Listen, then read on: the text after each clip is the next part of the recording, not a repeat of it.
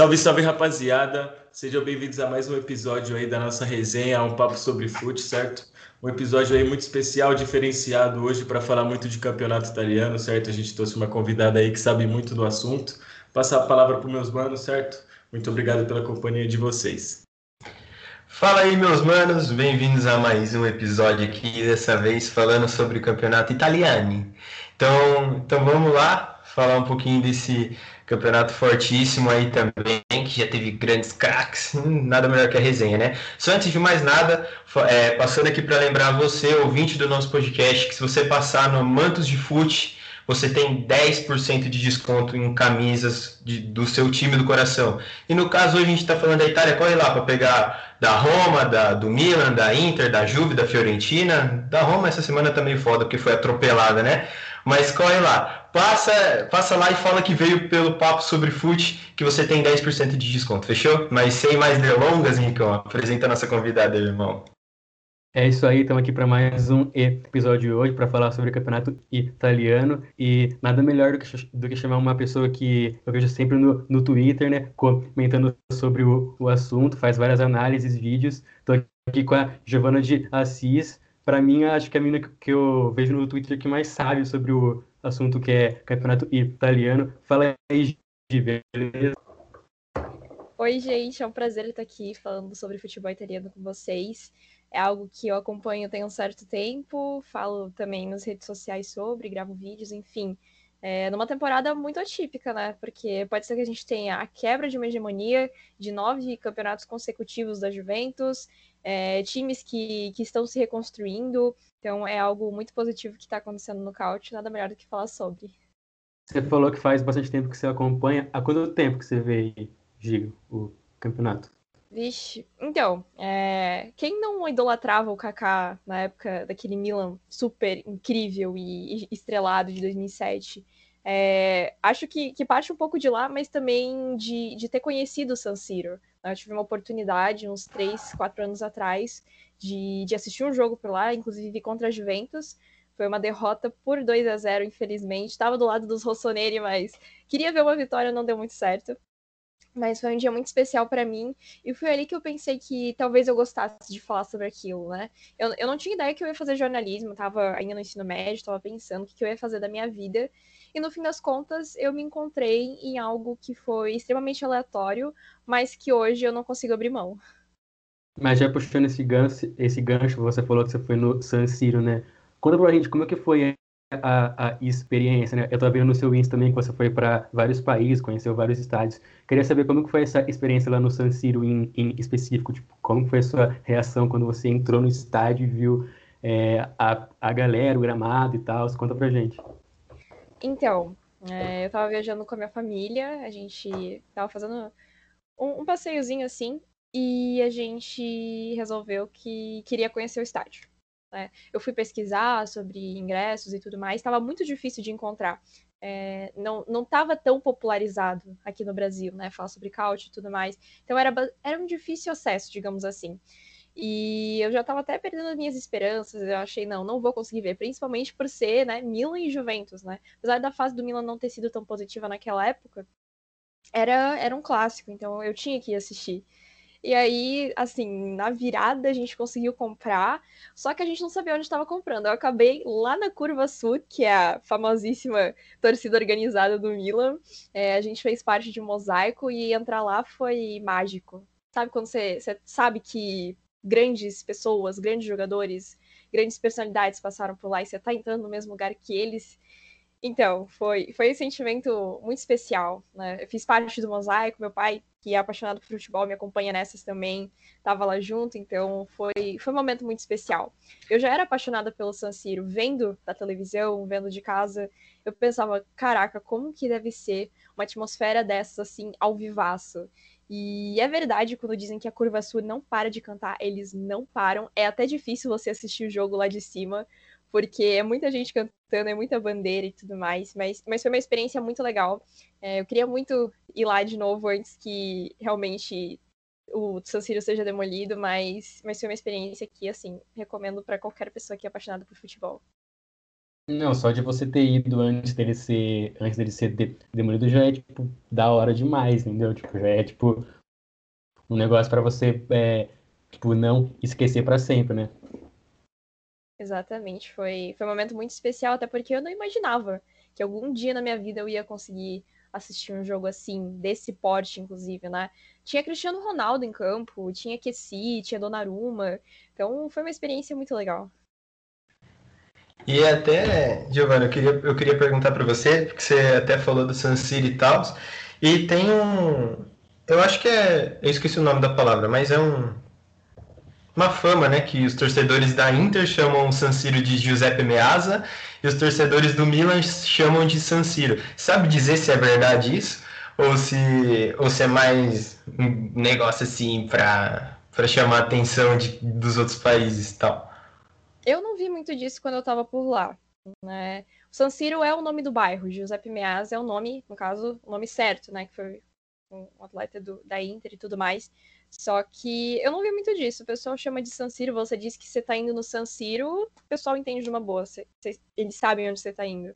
Então, não, não tive esse problema, não vi nada disso, de, de nenhum tabu, nem, nem nada do gênero, de chamar San Siro de Giuseppe Meazza. Não, o pessoal não, não faz tanta diferenciação. Gi, aproveita. Pode falar, pode falar.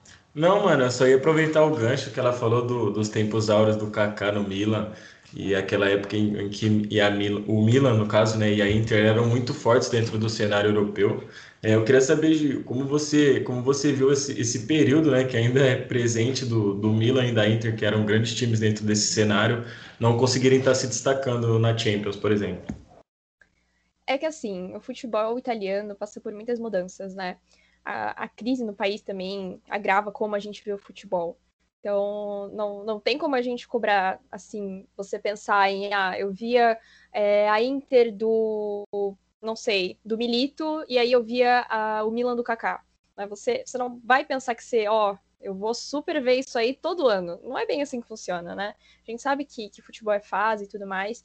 E esse elenco que era tão estrelado, a gente viu ir se desfazendo aos poucos, né? A gente viu né, os jogadores se deixando, o Tchevchenko deixando, o Kaká deixando, né, jogadores se aposentando. E hoje, né, a gente viu que, que a Itália está voltando a crescer. Né? Se a gente vê a Atalanta hoje, o Napoli, é, o próprio Milan, que apesar de algumas dificuldades, ainda é um dos destaques, né? Foi até uh, as quartas de final da Liga Europa. É, você vê times que, que voltaram a crescer nesses últimos tempos. Claro, né? A gente está acostumado com, quando se fala em futebol italiano, na, naqueles elencos super estrelados, nos tempos que realmente era o que passava na TV e todo mundo parava para assistir. Só que tudo isso foi, foi mudando, né? Aos poucos. Hoje, talvez não seja tão estrelado, mas a qualidade está voltando. Você vê que os times estão se reforçando. Você vê, por exemplo, a Atalanta. A Atalanta não precisou gastar horrores para ter um elenco como tem hoje. Foi um trabalho de muito tempo que o Gasperini teve, desde 2016, recuperando jogadores, valorizando jogadores, para a gente ver essa máquina que a gente vê hoje. Então, é tudo questão de, de esperar, de ter paciência, que é uma reconstrução que é um pouco lenta, mas aos poucos vai melhorando. A Inter, apesar de ter caído super precocemente na Champions desse ano, demonstrou que conseguia né, reverter algumas situações, né? Tanto que quando caiu da Champions, acordou, foi muito melhor no campeonato italiano, retomou a liderança, né? Tirou a liderança do Milan, que é um dos maiores rivais. Então é um time que, que tem força para brigar. E a gente pode ver algo muito melhor com esse tempo que o Conte está tendo para trabalhar. Então é algo que, que aos poucos vai melhorando, aos poucos vai, vai mudando e evoluindo. Eu acho que você falou é, sobre o, o, o nível que, tipo, que todo mundo espera que sempre esteja, tipo, como, como foi em, em, em anos passados, mas acho que essa temporada, tipo, com a crescente da, da Atalanta, da Inter também se, se reforçando, eu acho que, na minha opinião, é a temporada que é, mais foi equilibrada, assim, agora que a Inter deu uma, deu uma disparada, mas eu acho que, tipo, o Milan estava na liderança até um pouco tempo, a liderança foi, foi, foi trocando de times, eu acho que é, essa equilibrada que o, que o, que o campeonato deu, eu acho que foi bom para até mesmo tipo quebrar essa hegemonia da Juventus que vinha ganhando sempre em todos os anos. Eu acho que dá até uma graça, né, pro, pro Mano, campeonato.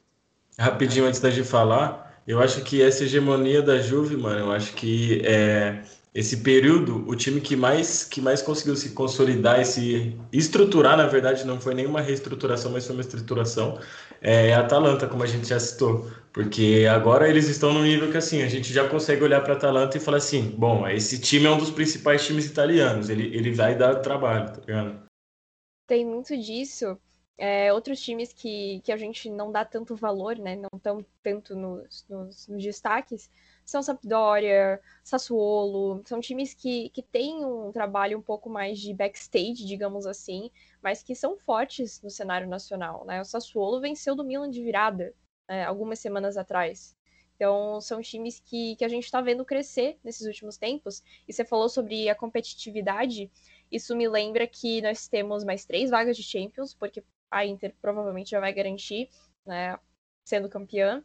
E nós temos cinco times disputando. Claro, alguns com um pouco menos de fôlego, né?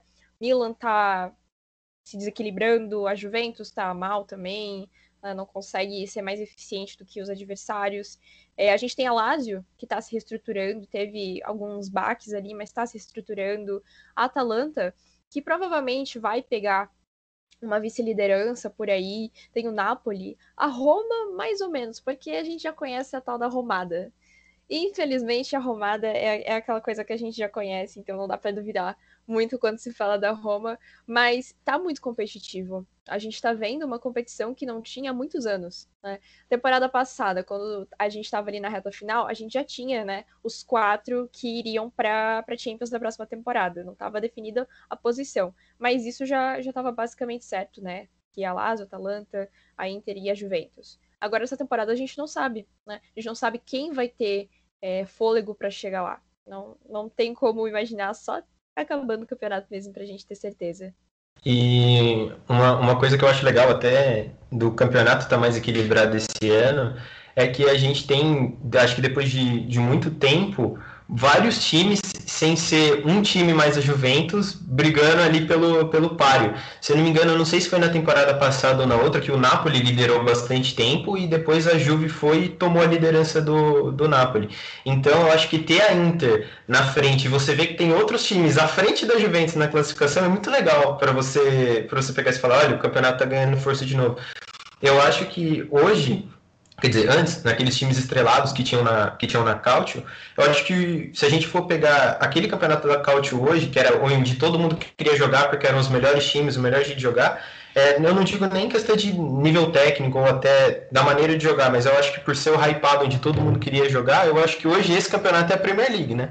A gente, a gente pode pegar. E uma coisa que eu, que eu acho muito legal até da própria Inter, que que está na liderança do, do campeonato, é que ela não foi um time que fez reforços assim milionários, né? Na realidade, ela pegou jogadores meio que desacreditados, que eram bons, mas desacreditados. É o próprio Lukaku, que estava no Manchester United, é o jogadores como Damian, da, do próprio Manchester United também. Então, são jogadores assim que, que ninguém botava muita fé e o Conte chegou e deu jeito. Então, eu acho, acho muito legal, cara, a gente pegar um time igual a Inter de Milão voltando a brigar por topo de tabela e tudo mais. E eu queria saber é, a respeito do Milan, queria te perguntar a respeito do Milan. Você acha que muito desse sucesso que o Milan teve de liderar até é, várias rodadas do campeonato italiano foi o, o expoente Ibrahimovic chegar? Olha, foi algo que influenciou. Com certeza, Ibrahimovic ele tem uma presença muito forte de vestiário. Tanto que na época que ele chegou, jogadores como o Rafael Leão, o próprio Daniel Maldini, o Colombo, todos eles falaram que era muito bom ter o Ibra ali dentro. Ele é um cara que ele não se acomoda. Você não vê o Ibrahimovic andando em campo, por exemplo. Ele é o cara que vai estar tá gritando, que vai estar tá exigindo mais dos companheiros de equipe. Ele é um cara que, que, que sempre tem um incentivo para dar. Então, ele chegou no início do ano passado, é, foi uma boa contratação, muita gente fala sobre a idade dele, mas acho que ele é um dos poucos jogadores em atividade com 39 anos que ainda consegue render muita coisa, apesar de que ele passa muito tempo no DM também, mas isso a gente já sabia, era coisa da idade. Só que a gente também tem que pensar que o Milan precisa de peças mais jovens, né? Falaram sobre a renovação dele, sobre chegar Manzukic, sobre esses jogadores mais, mais experientes, digamos assim. Mas a torcida cobra muitos jogadores mais jovens, né? Que era uma ideia que, por exemplo, se o, se o Ralf Rangnick tivesse chegado, ele provavelmente ia impor essa ideia de fazer contratações mais jovens. Tanto que o Milan fez algumas, né? Trouxe o Haug, é, trouxe o Tomori, é, trouxe o Selemakers, enfim, jogadores com menos experiência, mas que tinham muita, muita técnica, muita tática, muita, muita questão de de estar tá aprendendo, né, de estar tá desenvolvendo futebol. E ter um mentor como Ibrahimovic não é para qualquer um, né? Você ter um cara que como como ele que, que tem toda essa influência de, bastidor e dentro de campo mesmo, ele é um cara que está sempre motivando. Isso a gente pode até lembrar do Cristiano Ronaldo, por exemplo, que é um jogador muito mais experiente, né? Tendo é, jogando com Chiesa, jogando com, com, com jogadores mais jovens, Kulusevski, enfim, jogadores mais jovens, a gente vê que eles crescem mais, a gente vê que, que melhora, né? Toda a questão de, de psicológico, enfim. É, é, uma, é uma coisa boa, mas eu não diria que todo esse sucesso que o Milan teve no início da temporada é, se deva só a ele. Né? Teve o trabalho do Pioli, que continuou, que era um trabalho muito forte da temporada passada. A gente viu um pós-paralisação muito melhor, tanto que o time que tomou 5 a 0 da Atalanta em 2019 não é o mesmo que tomou 3 a 0 é, nessa temporada. Claro, muito parecido, mas, mas mudou muita coisa, né? A gente viu um time mais maduro, um time com uma ideia mais fixa, é, com peças de reposição melhores. Então foi um Milan que evoluiu bastante na mão do Pioli, mas que hoje já mostra sinais de desequilíbrio, tanto que está ameaçado de ficar até fora da Champions. Você falou da, que o Milan tem um elenco é, tipo muito é, que, tipo, que falta peças jovens, né? Você acha que foi é, por causa disso que o Milan deu uma pipocada nesse final aí e perdeu o título? Porque, se não me engano, o Milan tá em quinto agora, né? Tipo, saiu da, da liderança, foi para quinto, tipo, muito pela, muito pela crescente dos, dos, dos, outros times, mas qual que é o principal fator que você acha que o Milan, é, que fez o Milan perder esse título? Muita coisa aconteceu, né? O Milan ficou muito tempo com vários desfalques importantes, né? Ficou sem Ibrahimovic, ficou sem Benacer, sem o Kessi. Não, na verdade tinha o Kessi, eu acho que ele era uma das poucas uhum. peças de meio de campo que ainda estava jogando com mais constância, mas estava sem Selemakers, sem Calabria, enfim. Ficou muito tempo desfalcado, isso por conta de uma temporada muito atípica, né, de lesões e, enfim, de coronavírus, jogadores testando positivo e ainda tinha data FIFA, então foi uma bagunça que aconteceu ali, uma sala de fruta. E a gente também viu o Pioli perder a mão do trabalho, né? Eu acho que, que foi algo que foi é, muito comentado, né, sobre os erros de alteração, sobre a teimosia com algumas peças, sobre não utilizar outras peças, como por exemplo o Haug, que entrou bem contra a Sampdoria, mas depois já virou banco de novo, não entrou mais. E aí a gente vê ele apostando em Castilheiro, a gente vê ele apostando é, em jogadores que, que a gente já sabe que não estão em boa fase, mas ele continua testando, continua tentando. Eu não sei o que se passa, às vezes, na cabeça do Pioli, porque são umas trocas que a gente não entende. Às vezes o jogador tá muito bem, como, por exemplo, acho que era o Selemakers, que estava muito bem contra a Lazio, e ele tirou justamente o Selemakers.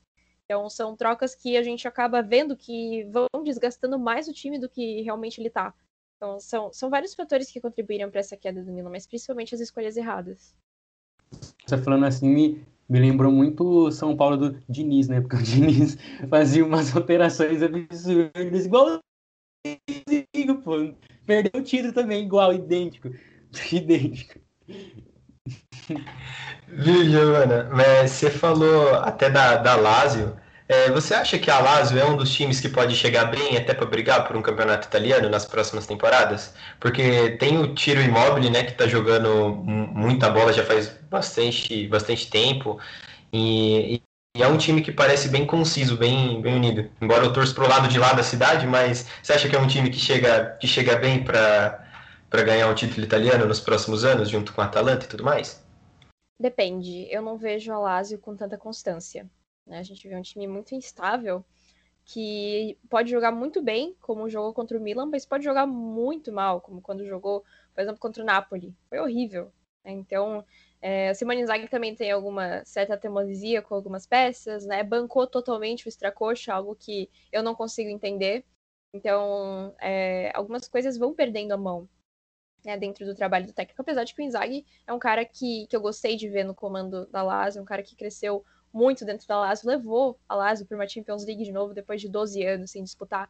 Então, às vezes eu vejo a Lazio com um pouco menos de elenco também, né? Não só falando sobre essas peças, mas com pouco elenco para chegar lá. A gente viu no jogo contra a, o Bayern de Munique, por exemplo, muitos erros defensivos. Eu não gosto da defesa da Lazio. Acho que é muito muito instável. Você não tem é, peças que estão fixas ali. Você vê muita mudança também.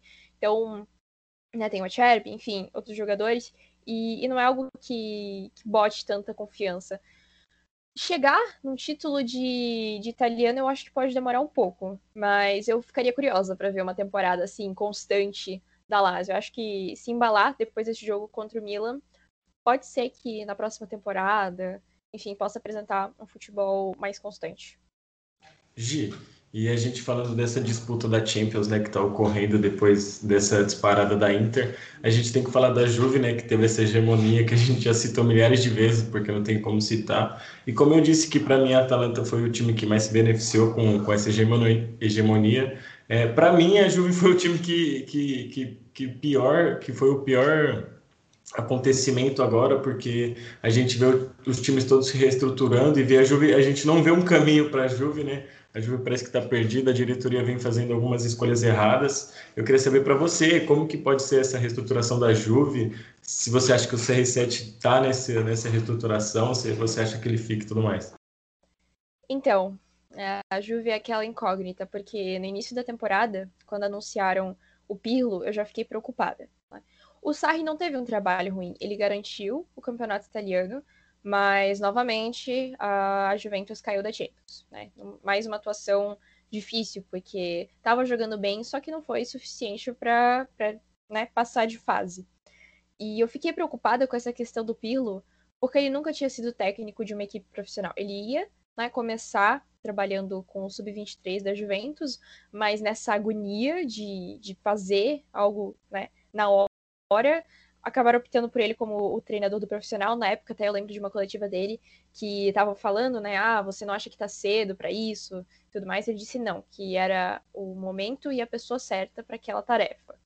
E não foi muito bem o que a gente viu né, nessa temporada da Juventus, né? Oscilante, muito oscilante, tanto na Champions quanto no campeonato italiano. A gente viu uma dependência do Cristiano Ronaldo em certos momentos, né? Por exemplo, no jogo contra o Barcelona na Champions, a gente viu que a equipe não conseguiu jogar sem ele, né? sem a presença dele. Então, assim, eu, eu não vou dizer que eu fiquei tão surpresa, porque eu já tinha esse pé atrás com essa contratação. Não é culpa do Pirlo, é, não é culpa de Cristiano Ronaldo, mas é uma reconstrução que vai levar um tempo. Você tem que pensar que não é porque você tem o Cristiano Ronaldo que você vai ganhar tudo toda a temporada. Né? Ele precisa de um elenco para jogar. Né? Não adianta você culpar ele por algo que não tá funcionando. Ah, a defesa tá tomando muito gol. E aí vai lá, a mídia italiana tá falando do Cristiano Ronaldo. Porque é uma verdade. A gente sabe que a mídia italiana gosta de, de falar muito sobre determinados jogadores. Né? Gosta de puxar para aquilo porque é o que vende. E aí a gente vê é, muito, muitos ataques ao Cristiano Ronaldo. Enfim, não que ele seja santo, né? não que ele não suma em algumas decisões, mas é algo muito desproporcional porque não é ele que contrata não é ele que joga em todas as posições, não é ele que escala time. Então é um problema muito maior.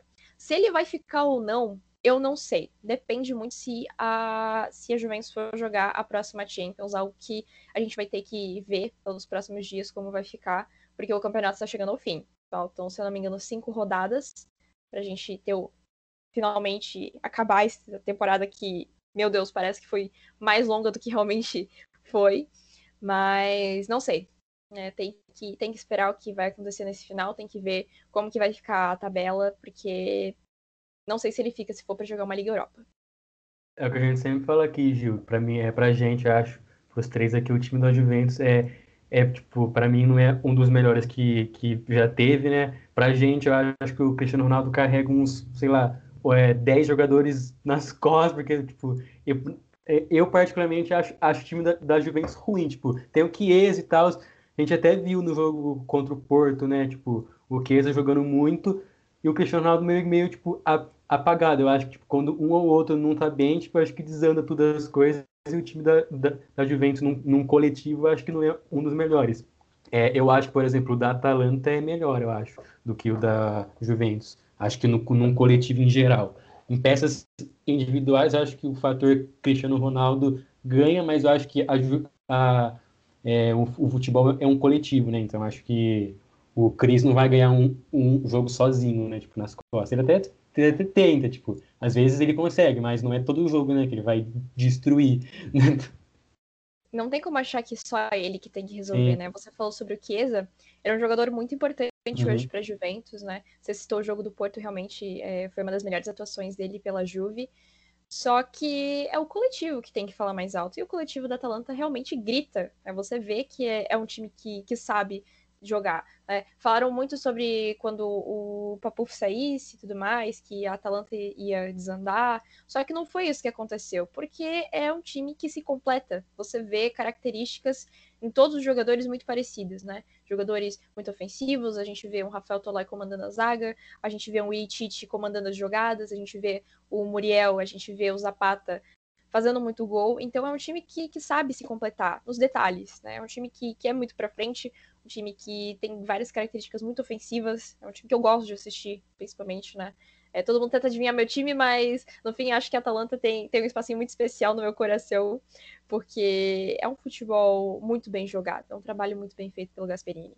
Então é algo que, que dá gosto de acompanhar.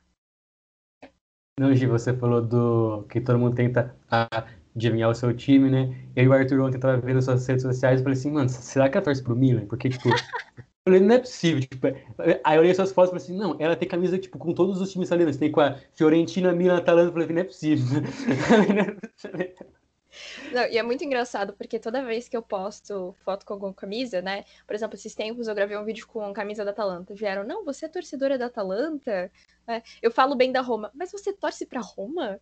Ou, sei lá, eu falo sobre a Inter, visto camisa da Inter. Ah, mas você não era torcedora do Milan? É muito engraçado o pessoal tentando adivinhar, mas mas eu deixo bem claro, nas competições europeias eu torço pelo bem de todos os italianos, né? Eu dou uma zicada às vezes, é sem querer, mas eu torço para os italianos se darem bem, até porque é o meu trabalho que vai ganhando destaque, né? Se os italianos estão bem, eu vou né, tendo mais, mais torcedores vindo falar comigo, enfim, dando mais destaque para o que eu faço. E, Gi, de duas coisas eu acho que era legal falar. Primeiro, de Zica a gente entende muito bem. A gente é o maior zicador que tem aqui a respeito de futebol. Nunca, vi igual, né? Nunca vimos coisa igual. A gente é o maior zicador que tem. Principalmente um senhor chamado Tarek aí, que o PSG tá só nessa situação por causa de uma fala dele, que é, a gente, a gente espera. Também? Eu tô um pouco preocupado. Esse eu Mas... falei que o City não teria 1% de chance de ganhar a Champions. Eu acho que eu errei, né? Acho que você foi pior do que eu. Eu falei, eu postei foto do Ney Day e eu tinha dito que na semana anterior tinha dado sorte. acho que não. Ei, Henrique, agora não deu. É o careca, não tem jeito. É o que a gente fala, é o careca. Mas o que eu ia falar em relação aos times italianos na Liga dos Campeões, a gente até estava falando em alguns episódios passados, que é legal a gente ver que novamente os times italianos eles estão tomando novamente cenário, né? Então a gente tem uma Atalanta chegando bem na, na temporada passada do, do próprio do contra o próprio Paris Saint-Germain. A gente tem aquela campanha muito foda da Roma que em 2018 que infelizmente pecou nos jogos fora de casa e acabou sendo eliminado por causa disso. Fiquei bem triste. Mas assim, mas é legal a gente ver os times italianos voltando para esse cenário. Eu perguntei a respeito da Lazio no quesito Itália, e aí eu queria repetir a pergunta, só que com, só que com a, a, a Inter. Você acha que a Inter ganhando uma Liga dos, ou, uma Liga dos Campeões, a Inter ganhando um campeonato italiano, ela chega forte para uma Liga dos Campeões? Eu não digo nem ser campeã, porque a gente sabe que depende muito mais de tipo, estar tá jogando bem no campeonato local para ganhar uma Liga dos Campeões. Mas você acha que já vem forte com essa nova reestruturação, o peso desse campeonato, que é voltar a ganhar um título? Eu acho que chega muito bem, mas eu queria saber o que a sua opinião sobre.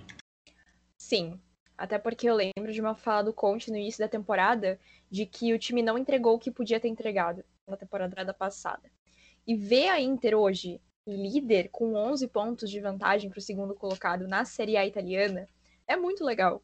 porque foi difícil você é, ter assistido, você não, mas eu ter assistido é, a Inter ser eliminada na última rodada com esperanças, né? Naquele grupo super embolado com Real Madrid, Borussia e Shakhtar, enfim. Foi um grupo muito muito aleatório, muito muito maluco, porque de início eu pensei, não, dá para pegar um segundo lugar com o Real Madrid.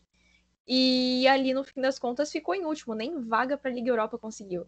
Era um trabalho que estava muito desacreditado, era um elenco que, que a gente via alguns problemas, né? Por exemplo, o Eriksen falando que queria mais minutos, justamente para a TV acho que foi da Dinamarca, enfim, ele falou que ele queria mais minutos e que o Conte não estava dando. E a gente viu essa briga, a gente via ele o tempo todo entrando aos 80, aos 75 minutos, o que não ia adiantar muita coisa, né? E aí, depois de um tempo, a gente viu isso mudar, né? A gente viu a mentalidade do Conte, que é meio maluco, mas é um grande técnico. A gente viu a coisa melhorar, a gente viu engrenar. Então, eu não sei se você falou até que não sabe se para ser campeão, não disse que é para ser campeão, mas eu acho que chega forte. Chega, chega com, com moral de vencer uma das temporadas mais complicadas do futebol italiano. Chega com moral de ter conseguido fazer um trabalho constante. Deu umas derrapadas nessas últimas duas rodadas, mas é um time muito forte, é um time com bastante constância. O Conte é, fez um trabalho de, de reestruturação com o que ele já tinha muito forte. Ele apostou nos jovens, né? Barella, que é uma das dos principais jogadores, é, a dupla com Lautaro e Lukaku, que é extremamente versátil, extremamente forte, são jogadores que às vezes eles não jogam tão bem quando não estão juntos, mas são jogadores muito decisivos, né? Perdem muito gol, perdem, mas são, são grandes jogadores. A gente vê né, esse diferencial no ataque da Inter. A gente vê o meio de campo bastante forte com Brozovic, com Perisic, Hakimi pela ponta. Então, é um time que, que eu gostaria de ver indo longe na Champions, né? É, faria bem para o futebol italiano também ter um time que não seja Juventus, que a gente sabe que a Juventus vai para Champions, né? Geralmente a gente sabe que, que vai dar trabalho, que vai chegar às oitavas, às quartas, enfim. Mas seria legal ver um time que não seja Juventus indo para isso, né? Vivendo isso dentro da, da Liga dos Campeões. É, você falou do, do ataque da Inter, né? Tava lembrando aqui que na disputa da artilharia dessa temporada tá o Lukaku e o Cristiano Ronaldo. Você acha que dá pro Lukaku passar o Cristiano Ronaldo? Acho que tá, o Cris tá com 25 gols, se não me engano. O Lukaku, tipo, eu, eu, o, o, número de gols do Lukaku eu não vou lembrar, eu acho. Mas, tipo, é, no, na Itália sempre teve grandes é, é, atacantes, grandes nomes. A gente até pode ver essa, essa temporada, né? Lautaro, Lukaku, o próprio Cristiano Ronaldo, o Ibra também. É, acho que a Itália sempre foi, tipo, sempre tem os melhores atacantes, assim, em questão de nomes, eu acho. Não sei se você concorda comigo. É, de certa forma, sim. É, a gente viu nesses últimos anos o Tiro Immobile ganhar como uhum, artilheiro. Verdade. A gente viu o Quagliarella ganhar na temporada anterior. Então, é um time, é, é uma liga que, que você vê bastante gol. Falam muito que a liga italiana é retranqueira, que só tem zagueiro, que só tem volante, que tem pouco gol, que tem pouca emoção. O que não é verdade, porque toda, toda, toda rodada tem ou uma goleada ou um placar tipo 4 a 3 5 a 2 Nessa última, nessa última rodada, teve um 4 a 3 do, do Crotone sobre o Parma, se não me engano, do Parma sobre o Crotone, não lembro ao certo agora. Teve a goleada da Lazio em cima do Milan. É, teve um 3 a 2 né, entre, entre Cagliari e Roma. Então, assim, a gente vê muito gol. Né? E, e não me surpreende que a gente tenha tanta gente brigando por artilharia, porque o, o Cristiano Ronaldo é o Cristiano Ronaldo, a gente sabe que ele faz muito gol. Mas a Inter tá muito bem, né, no ataque, muito bem. Claro, eu acho que o Lukaku estaria na frente do Cristiano Ronaldo se ele não perdesse tanto gol, porque ele tem, às vezes, cada partida que ele não tá calibrado, que assim, é difícil de assistir. Ele perde muito gol, muito gol fácil, e ele faz uns que são muito absurdos de difícil. Então, teria. É, tem muito atacante bom na Itália. É, tem muito nome bom na Itália. Não sei se os melhores, mas é, é um lugar muito forte para atacantes. Realmente, acho que pelo fato de, do campeonato italiano sempre ter sido conhecido como um campeonato de, de zagas lendárias, né? A gente pode lembrar de, do Maldini no Milan, por exemplo, que eu era fãzaço da Gama. E, e eu acho que. Também. Não, Canavaro brabo, lenda. Eu acho que o único zagueiro que foi, que foi melhor do mundo, não foi? Se eu não me engano. É. E, e, mano, eu queria saber. Na verdade, eu só queria comentar que, que eu acho que o fato de, de terem sempre atacantes lendários é só mais uma aprovação de que o campeonato sempre foi equilibrado, sempre foi um dos melhores campeonatos do mundo. E eu acho que agora tem a, essa tendência do, do campeonato italiano estar tá voltando, até pelo fato de ter vindo mais patrocínios por causa do Cristiano Ronaldo, por exemplo. Então eu acho que o italianaço da gama aí tem tudo para divertir a gente muito mais de novo, pelo amor de Deus. Tomara, é o que a gente deseja, até porque o couch é muito interessante. Você vai ter uma surpresa em cada rodada. Você vai ver uma zebra levando a melhor sobre um time que tá lá no topo. Você vai ver gente brigando. Nossa, tem acho que uns cinco ou quatro times brigando para ver quem vai ser é, o, pen... o antepenúltimo na, na zona de rebaixamento. Então, é, é muita coisa acontecendo para um campeonato só. Né? É, é, muito, muito legal, muito especial. Toda semana tem uma partida diferente que você, vai acontecer alguma coisa que você não esperava, vai acontecer um golaço, vai acontecer um frango, enfim. É muito legal de ver. E até, Gi, deixa eu, deixa eu perguntar. A gente estava falando aqui de times italianos, estávamos falando de Liga dos Campeões.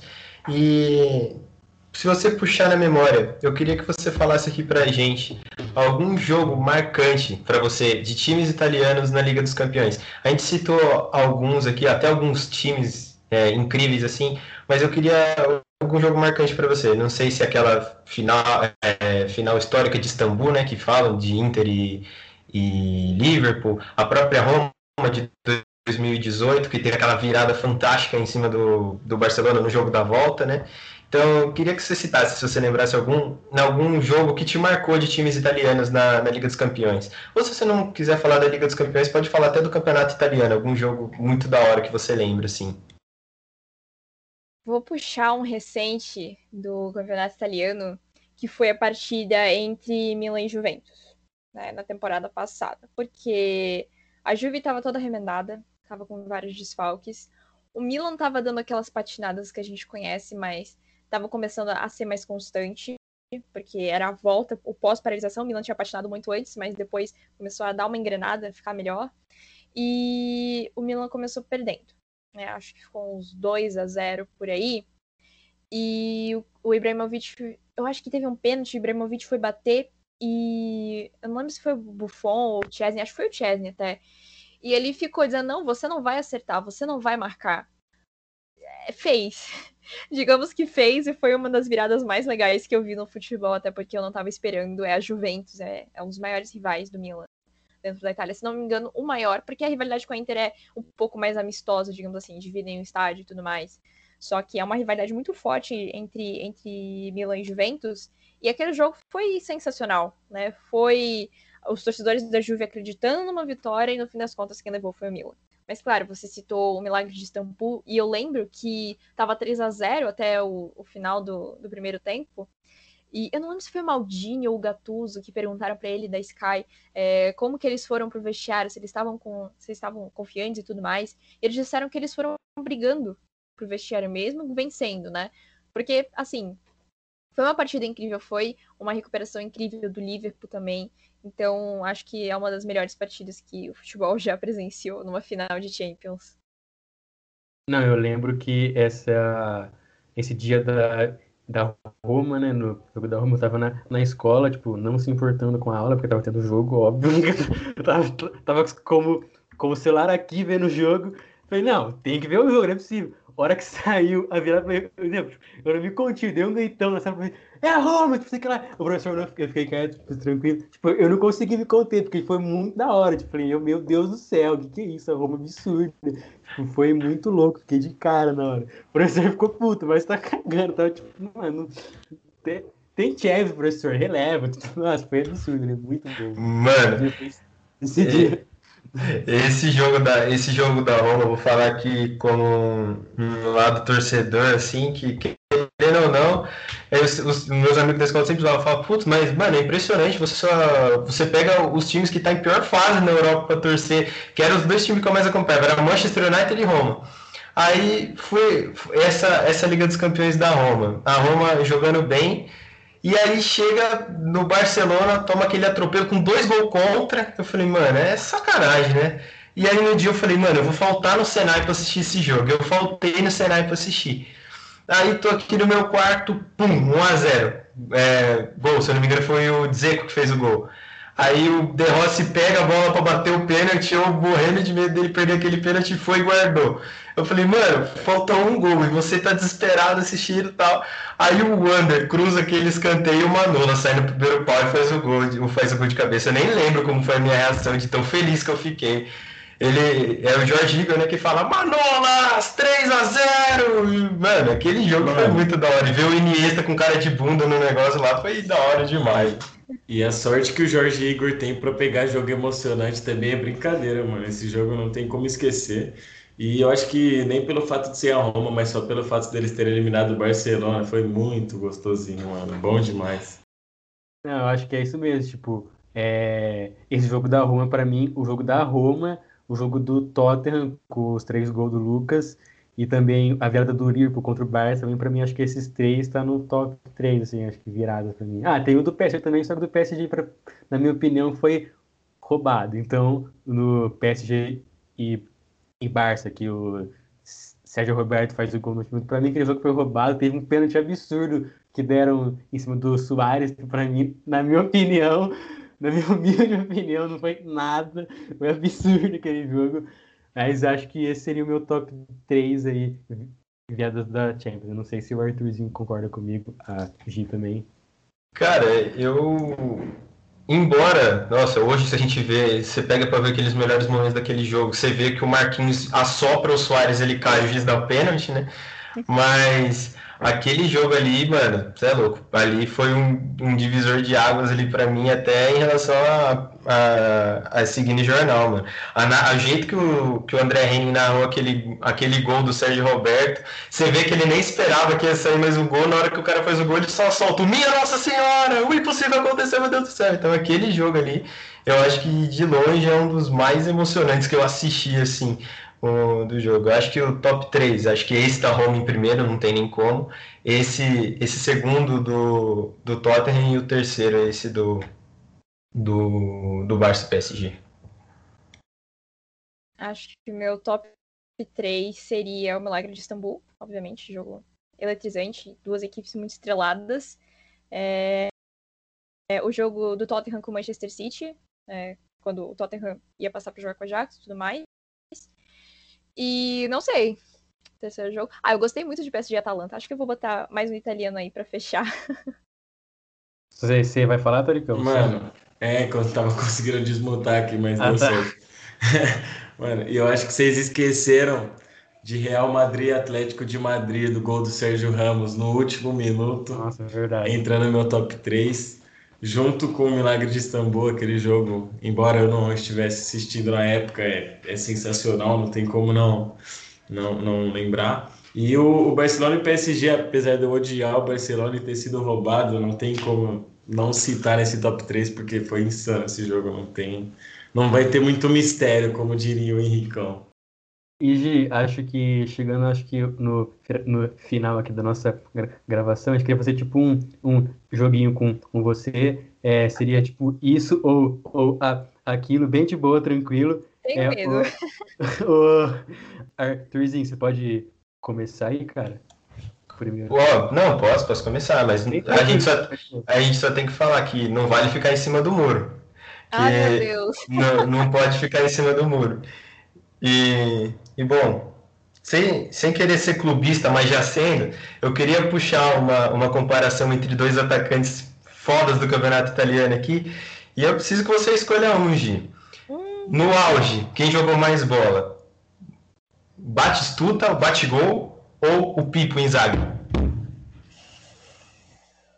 Ai, ai, ai, ai, ai. Eu vou de Batigol. Histórico. Não, não tem como. Acertou muito. Não tem como. Batistuta era foda, não tem como. Puxa outra aqui, Gi. Puxa aí. Essa você vai falar, Tarek. Não, é, no auge, Gi. É, a Inter no auge, a Inter de Milão ou Milan? Tipo, o Milan de Kaká, assim, a Inter Milan. de Eto'o, o, Milito, o Milan de Kaká. Ah, o Kakázinho tem como. Bom, para a próxima. Eu acho que essa vai ser mais difícil, porque não, não vai tocar nesse, nesse coração aí. Eu acho que. Vamos ver, Totti ou Del Piero? De quem você vai nessa? Gente, eu tenho um cachorro chamado Totti, eu vou de Totti. ah, Tocou no coração, não esperava. Eu acho que alguém é mais romanista do que eu tô pensando. Ó, aqui. mais um. Eu, eu torço pra mais um time agora. Fazer outro aqui. É, Gattuso ou De Rossi? Gatuso. Aí não, pô. Mas, nossa, é impressionante que eu só fui perceber agora, mas o tanto de Roma que a gente colocou aqui, juro que não foi proposital. Será? Certo. Não foi você que, que conta os nomes. Não, não- mas é que assim, eu me identifico muito com o Gattuso. Eu gosto muito da, da personalidade explosiva dele. Inclusive, eu tava falando com um colega assessor hoje sobre personagens do futebol. E, e a gente citou o Gattuso como um cara que, assim, é, você via ele, por exemplo, é, tem uns relatos do Ambrosini, na época que eles jogavam juntos no Milan, que o Gattu- ele disse que o Gattuso era louco, né? Louco das ideias, né? Tava batendo em todo mundo. Aí quando jogava com o Ibrahimovic, nossa, os dois super agressivos ali. Teve uma briga entre o Ibra e um zagueiro, não lembro quem era, do Milan, que eles saíram no soco. Ainda sobrou um soco pro Gattuso, que ele foi se envolver no meio da confusão, ele não tinha nada a ver, mas ele tava no meio, porque ele é assim, é o jeitinho dele, eu gosto. Gosta pouco também, né? De uma treta nele. Imagina. Gattuso. Não, e eu acho, o Gattuso eu acho legal, sou muito fã do Gattuso também. É, e eu acho que tem uma frase dele muito legal que fala, né, que o futebol de hoje irritava ele, era mais ou menos isso, que ele quando perdia ia pro vestiário e quebrava tudo. Aí ele fala que ele sentia raiva dos caras quando perdiam ia pro vestiário e tirava selfie, dava nojo. Gatuzão aí, fazendo escola, né? Não é muito diferente do De Rossi, que falava que queria bater com os caras com um taco de beisebol, né? Mas, mas enfim. É, e vamos aqui mexer com não só agora futebol italiano, mas até com outros membros desse podcast aí que estão embrasados num tricolor paulista aí. No, no auge, Crespudo da Massa ou Tchevchenko? Shevchenko. Ó, eu ia puxar uma com o Tchevchenko, Tchevchenko ou Milito? Shevchenko. Shevchenko, pô. Shevchenko era foda, não tem como. Eu, eu olho que eu gosto muito do Milito, ele é, um, assim, top 3 meus jogadores favoritos da Inter, mas o Shevchenko não tem jeito, incomparável. Nossa, então acho que essa aqui vai ser fácil pra você. É, acho que essa é a última, acho que a gente formulou. Os dois ataques da Inter, Lautaro, Lukaku ou Milito e Eto'o. Acho que você vai ficar com o Milito. Né? Acho que Milito e Eto'o. Ah, mas eu gosto muito do Lukaku. Eu fico dividida nessa. Eu posso ficar em cima do muro só nessa? Pode, pode. Um de cada, então, escolhe um de cada. Tá, eu pego Lukaku e Milito. O jeito que o Lukaku perde gol é diferente, né? Esse ataque tá quase forte igual o com meu Luciano e Pablo. coraçãozinho. Tem, tem que ter um cara que, que tipo, perde o gol. Tem que ter o, um, um equilíbrio, um que faz o que perde. Tá É Então, óbvio, é igual eu, vou jogar FIFA com o Arthur, tem que ter eu e ele, porque senão não dá certo, mano. Quem perde o gol aí, aí você só marcando um amistoso com o time pra saber. Mas, cara, eu tenho, eu tenho mais uma aqui. Que essa aqui eu acho que. é, não sei se ela vai, ela vai ficar em cima do muro ou se ela vai responder. Mas no auge, jogando muita bola. Tchevchenko ou Francesco Totti? Ô, mas vocês me quebram, né? ah, eu vou de Shevchenko. Apesar de que eu gosto muito da história do Totti com a Roma. né, É uma identificação muito, muito bonita. Ele é um dos meus jogadores preferidos da Itália também. Mas o Shevchenko, o Shevchenko não tem jeito. E entre ele e o Kaká, vai, só pra terminar aqui, porque não tem como. Ah. De- Desculpa, Kaká. Shevchenko. Tchevchenko é inviolável, não tem Ou como. seja, mesmo o perdendo o pênalti, chamar Tchevchenko. mesmo perdendo aquele pênalti no, no Milagre de Istambul, ainda é o Tchevchenko? Sim, a gente perdoa, a gente passa o pano ali pra ele. Não, tipo, o Shevchenko realmente era absurdo, tipo, metia gol a rodo. Acho que, tipo, o Chev- o Shevchenko, pra mim, é, acho que de atacante, assim, é uma das principais é, referências que eu tenho de atacantes que jogaram na Itália. Então acho que eu também iria de Shevchenko também. Ah, eu deixo o coração falar mais alto mesmo e eu ia de Totti. Mas eu gosto muito do gosto muito do Tchevchenko também. Eu acho que ele pro futebol foi um dos grandes atacantes. A gente não pode esquecer que o Tchevchenko ele levou a Ucrânia no- nas costas numa Copa do Mundo. Então o Tchevchenko ele era muito embaçado, muito embaçado. Tem Pode falar. o, o grande Éder, né? Éder que é, olha, falar pra Éder que não- Tchevchenko, Taricão? É, No auge, a 80 por no hora. auge, jogando no Morumbi contra o Novo Horizontino. Eu acho que o Tchevchenko ele ia perder a passada. Tô falando, eu acho que o Éder é mais completo. Vamos falar de nível técnico. O Éder jogando no, no Moisés Lucarelli, o Tchevchenko jogando no Moisés Lucarelli. Eu acho que não dá. Com a transmissão do Sport TV 2. Ah, Não chega, quero ver, com o estádio apagado sem bola que os gandulos escondeu, tinha 20 aí que não aguenta pressão e sai correndo, mano. Gi, Cuca de técnico, com imagina. cuca, cabelo de a bola boneco, do lateral. O que, que ele ia fazer, mano? É Porque... no cucabol. Mas, Gi, a gente tava conversando aqui antes e a gente queria saber até sobre você, se tem como, se não for muito difícil também, é, você conseguiria escalar pra gente um Dream Team do campeonato italiano? De vários jogadores que passaram aí? Pode Não escolher a formação, jogadores. Pior que eu não me preparei pra essa. Ixi. Tá, deixa eu pensar. Meu goleiro seria o Buffon. Ah, isso aí. Eu ia falar isso também. Eu vou fazer um 3-5-2, eu acho. Esse meu 3-5-2, a minha zaga seria Baresi, Maldini e Costa Curta. Ah, no meio, Gattuso, Ambrosini. Putz. Meu camisa 10. Deixa eu pensar. Pô, mas eu tenho que dar um jeito de botar o Canavaro nisso aí. ah, gente, vocês me pegaram desprevenidos. Não, não, não. É muito difícil. Tem muito jogador foda que queria Eu, eu ia falar, você falou de um jogador ali com a posição do 10, mas se não fosse o Totti com essa camisa 10 no ataque, ia ser crime. Eu ia falar pra você, o Totti tem que ser o 10, se não for o 10, não tem Ah, condição. ele pode ser meu 10, ele pode ser meu 10. Ali na frente, o Inzaghi e não sei. Qualquer outro camisa 9, camisa 11 que jogasse do lado do Inzaghi. Podia ser, mas o Inzaghi era meu 9. Ai, difícil, pensar Fora em que eu ainda tenho o Pirlo, ainda. Nossa, Sim. não tem como vocês me pedirem uma dessas assim do Se, nada. Eu tenho co- que se pensar. começar, se começar a pensar muito, começa a, começa a vir mais opção, aí não tem como. É. Eu escalo o elenco da Roma de 2002, pra mim tá bom já. Que ele é o melhor time que já pisou no campeonato italiano. Ele esqueceu de Ah, então citar tá bom. também que o, o quadrado tem que ser o ala direito. Pela- Se o quadrado não for o ala direito, a gente nem começa esse episódio. Mário Rui na lateral esquerda do Nápoles, muita bola. Não, mas realmente é difícil escalar, tipo, 11. É, já é difícil escalar só o meio campo. Imagina os 11 é, iniciais. Mas eu acho que é isso. Acho que já deu bastante tempo de, de episódio. Queria agradecer demais sua participação. Curti demais, dei, dei muita ri- risada. Tamo junto. Obrigado por ter aceitado, né? Participar com a gente. Tamo junto. Imagina, foi um prazer conversar com vocês, gravar com vocês. Principalmente falar sobre esse campeonato que eu tanto gosto, ajudar a difundir a ideia de que sim, é um campeonato muito bom. Você vai ver grandes partidas, grandes jogadores passaram por aqui e nada disso foi à toa. Tanto que a gente vê cada vez mais um cálcio muito forte. Ah, e Gi, fala suas, suas redes sociais também pro, pro pessoal, onde o pessoal pode te encontrar, Instagram, Twitter, fala aí pra gente. É tudo Giovanna ADSI. Lá eu falo sobre futebol italiano, um pouquinho sobre futebol inglês, às vezes sobre futebol catarinense também. Então, se você quiser ficar por dentro de qualquer um desses três, eu tô lá falando. Não, muito legal mesmo, Gi. Muito obrigado por participar. As brincadeiras aí, o clubismo à parte e as zicadas aí fazem parte, mas de verdade foi muito legal o papo, muito da hora a resenha. Muito obrigado de verdade por ter colado, foi muito massa. E só lembrando, todos que acompanharam até aqui, escutem os outros episódios, vão lá nas redes sociais aí da, da Gi. E lembrando, Mantos, Mantos de Fute, passa lá para garantir a, a peita do seu time do coração, mas só vale pegar a camisa do Milan se for para colocar Tchevchenko e camisa da Roma se for para colocar Totti. Beleza, molecada? Gente, muito obrigado. O Taricão vai dar o papo ainda para encerrar, mas de novo, só agradecendo novamente, Gi. Muito obrigado aí, a resenha foi brabíssima. Fala aí, Taricão.